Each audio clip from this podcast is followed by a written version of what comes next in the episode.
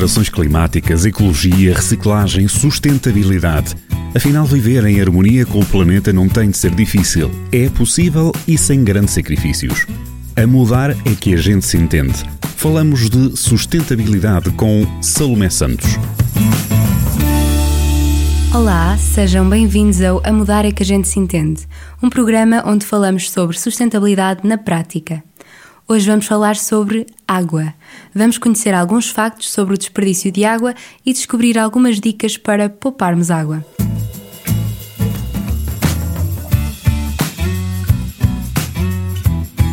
Sabemos que de toda a água do mundo, menos de 3% é potável. Temos noção da importância da água na nossa vida, afinal, faz parte de nós. Mas será que temos noção do impacto das nossas atitudes na escassez da água? Sabiam que é na casa de banho que gastamos mais água e que Portugal usa mais de 40% da água que tem disponível? Sabiam que em 2025 metade da população mundial viverá sob stress hídrico? Os factos são um bocadinho assustadores, mas juntos podemos mudar o destino da água do mundo.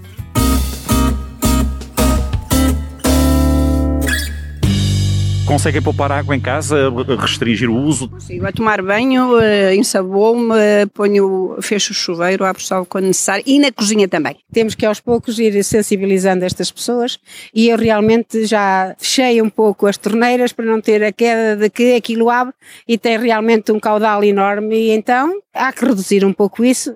Tentamos também uh, poupar na água, temos um poço para regar uh, o jardim e a água da companhia simplesmente para cozinhar ou para beber.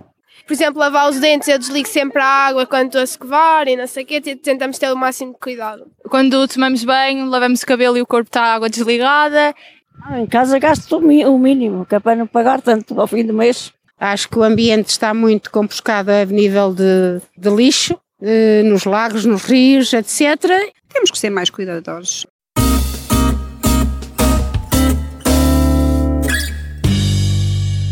A água é o bem mais precioso do nosso planeta azul. É fundamental preservar a água existente na Terra por um mundo mais sustentável e consciente, mas, acima de tudo, por um futuro com água. Para continuarmos a ter um planeta azul. E se eu disser que Portugal pode ficar em situação de seca até 2040? É verdade, e são informações do Portal da Água. Em Portugal estão a ser tomadas medidas para que seja feito um uso mais inteligente da água, mas isso não chega. Cada um de nós tem de fazer a sua parte. A sustentabilidade da água é, para além de uma questão climática, uma questão política e de cidadania. Mas vamos a factos. Sabiam que o maior consumo de água de forma direta no nosso dia a dia acontece no banho e descargas de autocolismo? Para combater o consumo excessivo de água na casa de banho, devemos tomar banhos curtos, aproveitar a água do aquecimento do banho e diminuir o volume das descargas de autocolismo. Um duche de 15 minutos com a torneira aberta consome cerca de 180 litros.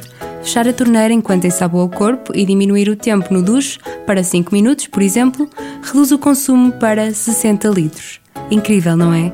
Sabiam que o setor da agricultura é o que mais utiliza água? Mas como mudar isso?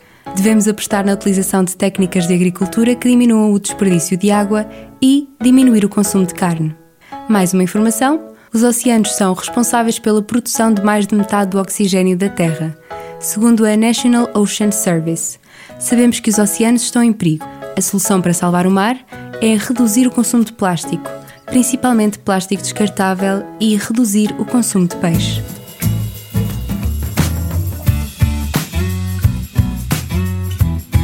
Agora que conhecemos o impacto de algumas atitudes do nosso dia a dia na preservação da água, como lavar as mãos ou os dentes com a torneira aberta, que pode gastar cerca de 14 litros de água, é hora de agir.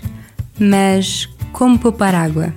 Eu reuni algumas dicas para poupar água ao longo da nossa rotina para tornar tudo mais simples. Por isso, é o momento de tomar nota.